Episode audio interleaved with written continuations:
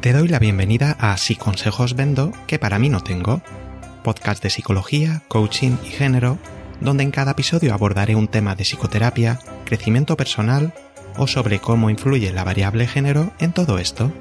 Si eres una persona curiosa y buscas información concisa, rigurosa y útil, este puede ser tu podcast. Me llamo Iñaki y puedes encontrarme en inakipsicologoa.com.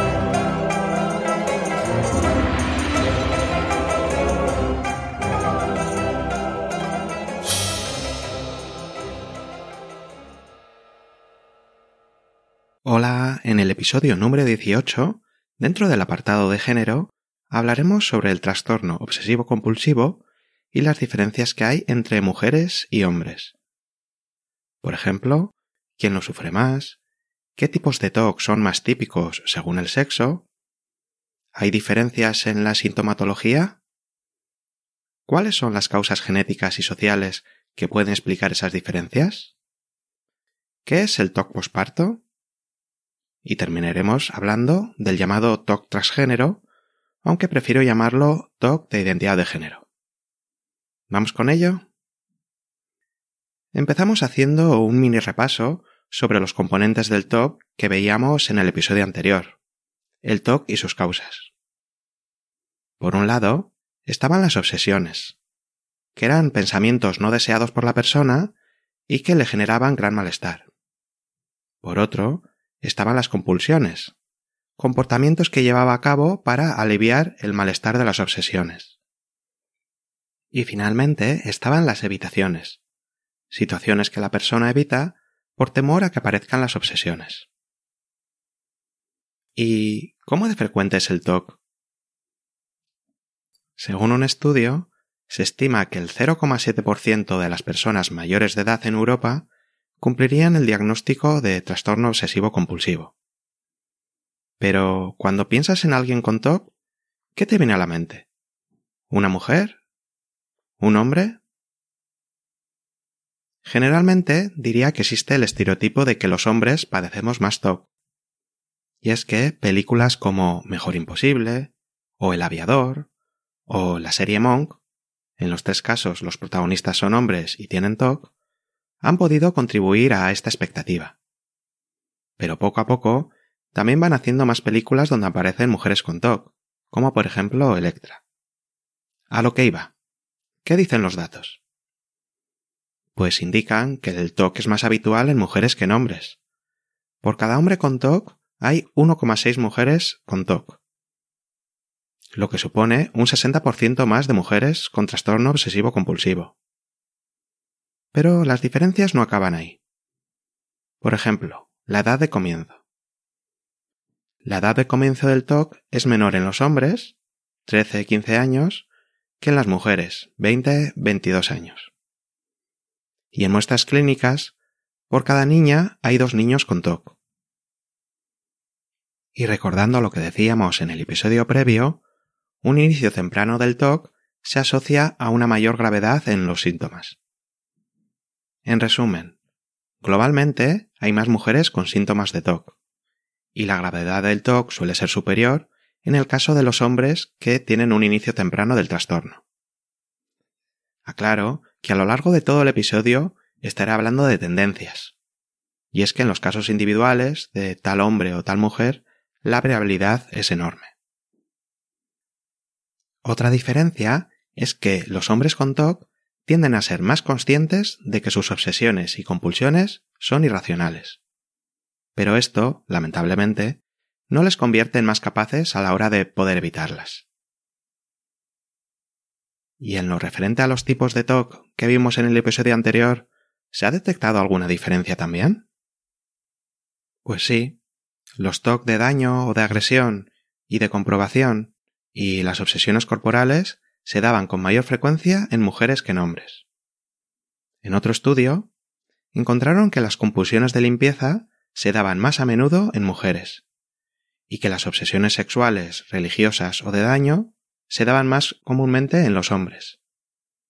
Por otra parte, la lentitud compulsiva, es decir, el realizar ciertas acciones con una lentitud excesiva, también era más frecuente entre los hombres. como veis, aparecen algunos datos incongruentes entre ambos estudios, sobre todo en lo referente a las obsesiones de daño o agresión. Todavía falta más por investigar. ¿Y hay diferencias en los síntomas del TOC? Pues sí, también. Vamos a ver algunos ejemplos. Por ejemplo, el TOC de daño o de agresión. Las mujeres tienden a manifestar este tipo de TOC como miedo a infectar o dañar accidentalmente a sus seres queridos, como pueden ser criaturas, pareja u otros familiares. Por ejemplo, pueden temer envenenarles con la comida que les han preparado. Los hombres, por contra, tienden a manifestar este TOC comprobando continuamente que han cerrado bien las puertas o el gas para garantizar la protección del resto. Así, en las mujeres, la tendencia es mayor a temer que sean ellas las que provocan el daño, lo cual sería contrario al rol de proveedora de cuidados, y en los hombres, la obsesión se empresa en mayor medida como el temor a ser responsables de no haber evitado que sus seres queridos sean dañados, lo cual es congruente con el rol de protector. En ambos casos, el temor sería incumplir el rol de cuidadora o de protector. Otro ejemplo, el TOC de contaminación. Las mujeres con este tipo de TOC tienden a realizar limpiezas compulsivas del hogar, suelos, ropa, etc.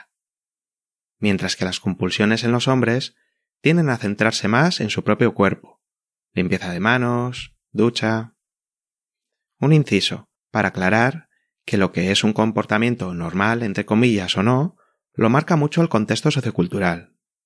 Por ejemplo, Hace diez años, desinfectarse las manos múltiples veces al día podía ser un comportamiento poco frecuente y más asociado a un TOC de limpieza. Pero en plena pandemia de COVID se vuelve un comportamiento socialmente esperado y normalizado. Un ejemplo más. TOC de orden o de simetría. Las mujeres con este tipo de TOC tienden a centrarse más en su apariencia física, en la simetría corporal, el color de las manchas de la piel, etc. Y en lo referente al orden de los objetos, las mujeres tienden a ordenar de forma compulsiva su hogar, porque temen que ocurra algo terrible si no está todo perfecto o en su sitio. Los hombres también ordenan sus objetos de forma compulsiva, libros, discos, etc. Pero no porque teman que ocurra algo si no lo hacen, sino porque les genera mucho malestar el verlo desordenado. Como vemos, es más habitual que las mujeres se centren en el hogar, en general, y los hombres en sus objetos personales o en mantener impoluto un lugar típicamente masculino como puede ser su coche. Nuevamente, vemos cómo el género, es decir, las expectativas que tiene la sociedad sobre lo que implica ser una mujer o un hombre, tienen influencia en la forma en que se manifiesta el TOC. ¿Y hay diferencias en la comorbilidad? ¿Comorbilidad qué? Sí, sí, se aprecian diferencias en los tipos de problemas que se dan asociados además del TOC. Por ejemplo, se observa que los hombres con TOC tienden a tener más tics y problemas de abuso de sustancia, principalmente de alcohol. No es sorprendente que se recurra al alcohol como método para reducir temporalmente el malestar emocional. Por contra, las mujeres tienden a presentar más problemas de conducta alimentaria, principalmente anorexia, y de control de impulsos, como las compras compulsivas. Y respecto al tratamiento, ¿también hay diferencias? Pues según otro estudio, tres cuartas partes de las personas preferían el tratamiento psicológico antes que el farmacológico. Y esta preferencia era más marcada entre personas jóvenes y mujeres. Un anuncio. En el próximo episodio hablaré sobre los tratamientos del TOC, así que no te lo pierdas. Ahora me gustaría hablar un poco sobre las causas del TOC, genéticas y sociales. Respecto a las genéticas, sí que se aprecian influencias a la hora de desarrollar un TOC. Por ejemplo, en estudios con gemelos se analizan si ambos desarrollan el TOC o solo uno de ellos. Así, en gemelos monocigóticos, en los que comparten el 100% de los genes, los que son idénticos, hay un 57% de concordancia. Es decir, en el 57% de las ocasiones ambos desarrollan el TOC o no lo desarrollan ninguno. Y en gemelos dicigóticos, donde solo comparten el 50% de los genes, la concordancia es de solo el 22%, es decir, mucho menor. Por lo que sí se aprecia una contribución genética, pero no es la única, ni tampoco es determinante. A la hora de estudiar la contribución de los genes, lo que se hereda, y del ambiente, lo que se aprende, se suele dividir este último entre ambiente compartido, el que compartes con tu hermana, por ejemplo, la familia, el hogar, y el ambiente no compartido, que sería el ambiente propio de tu hermana, sus amistades, el colegio, etc. Teniendo esto en cuenta, según un estudio, en el caso del TOC, los genes explican alrededor del 40% de las diferencias, el ambiente compartido el 10% y el ambiente no compartido el 50%. Y respecto a la herencia genética, lo que se hereda es la vulnerabilidad a desarrollar un TOC, pero no el tipo de TOC en concreto, lo cual depende más de los aprendizajes que se realizan. Y respecto a lo que se aprende, influyen en el desarrollo de un TOC estilos educativos familiares que ponen un énfasis excesivo en la responsabilidad, en el perfeccionismo, o que tienen normas muy rígidas sobre cómo hay que comportarse en cada situación. O también formaciones generalmente religiosas que separan de forma rígida lo que está mal y lo que está bien. O que consideran que es igualmente pecaminoso pensar algo malo que hacerlo. También se han estudiado algunos factores perinatales que aumentan el riesgo de desarrollar TOC, sobre todo cuando se dan de forma simultánea varios de ellos, como por ejemplo nacer antes de los nueve meses, poco peso al nacer, tabaco durante el embarazo, entre otros. Pero como digo, no son determinantes. ¿Y entonces por qué hay más mujeres con TOC? Pues algunas posibles causas son haber sufrido un mayor número de traumas durante su vida, abusos sexuales, físicos o emocionales. Otro factor puede ser el embarazo, y es que alrededor del 1% de las mujeres desarrollan sintomatología TOC posparto. Entre los síntomas aparecen obsesiones respecto a la seguridad y bienestar del bebé, y comprobaciones reiteradas sobre si respira mientras duerme u otras. Los padres también podemos desarrollar TOC tras el parto, pero se suele dar en menor medida. ¿Y esto por qué?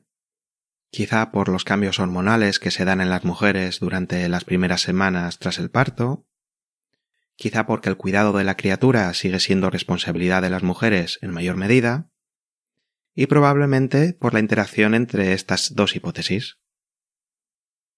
Además, conviene recordar que los síntomas del TOC se acentúan en momentos de estrés, y si una mudanza puede suponer un pico de estrés, cuidar a una criatura recién nacida también. Y para terminar, vamos a hablar de un caso de TOC de mutación. Personas que se obsesionan con la duda de si realmente son quienes creen ser. Aquí nos vamos a centrar en el TOC de identidad de género. ¿Y qué es el TOC de identidad de género? Es un tipo de TOC en el que las obsesiones se refieren a la identidad de género. Algunas de estas obsesiones pueden ser ¿Cómo puedo realmente saber si soy cisgénero? Es decir, si me identifico con el género que me asignaron al nacer. O ¿y si soy transgénero? ¿Cómo puedo saberlo? ¿Qué ocurrirá si no sé a ciencia cierta quién soy realmente? ¿Y cómo afectará esto a mis seres queridos? Estas obsesiones generan gran malestar, preocupación e incertidumbre. Son pensamientos no deseados por la persona. Y aclaro que la persona ni desea ni tiene la convicción de identificarse con otro género. Lo único que pasa es que le surge una duda obsesiva y se engancha en ella. ¿Y qué compulsiones suelen realizar para aliviar el malestar?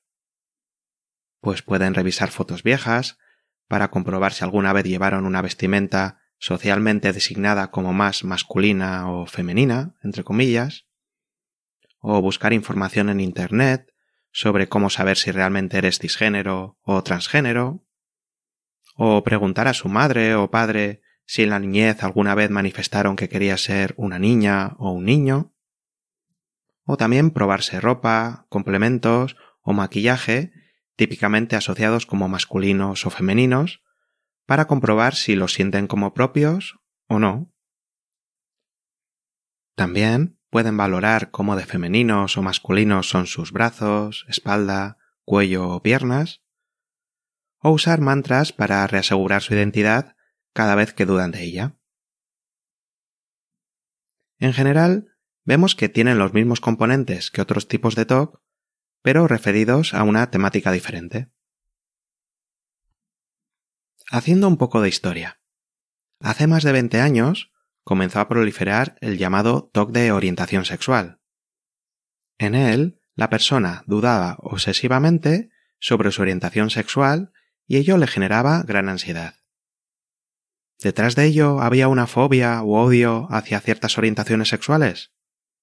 En algunos casos sí, sobre todo cuando creencias religiosas o morales marcaban como pecado dichas orientaciones, pero en otros la persona simplemente siente malestar ante la duda de no saber con absoluta certeza su orientación sexual. ¿Y se daba solo en personas heterosexuales? Pues no, también se daba en personas homosexuales o bisexuales. ¿Y qué tiene que ver todo esto con el TOC de identidad? Pues lo comento porque el aumento de TOC de orientación sexual fue precedido por una mayor visibilidad y normalización de diversas orientaciones sexuales. Y en los últimos tiempos, la cuestión de la identidad sexual está teniendo un mayor eco en las noticias y redes sociales. Es por ello normal que aparezcan obsesiones relacionadas con esta temática, en personas psicológicamente susceptibles de desarrollar TOC. Y con esto llegamos al final del capítulo. Muchas gracias por llegar hasta aquí. Si te ha gustado, suscríbete, comparte el episodio con quien pueda interesarle, déjame un comentario en mi web inakisicóloga.com y nos vemos en el próximo capítulo, que será sobre el tratamiento del TOC. Hasta entonces, cuídate mucho. Salud coraje y amor.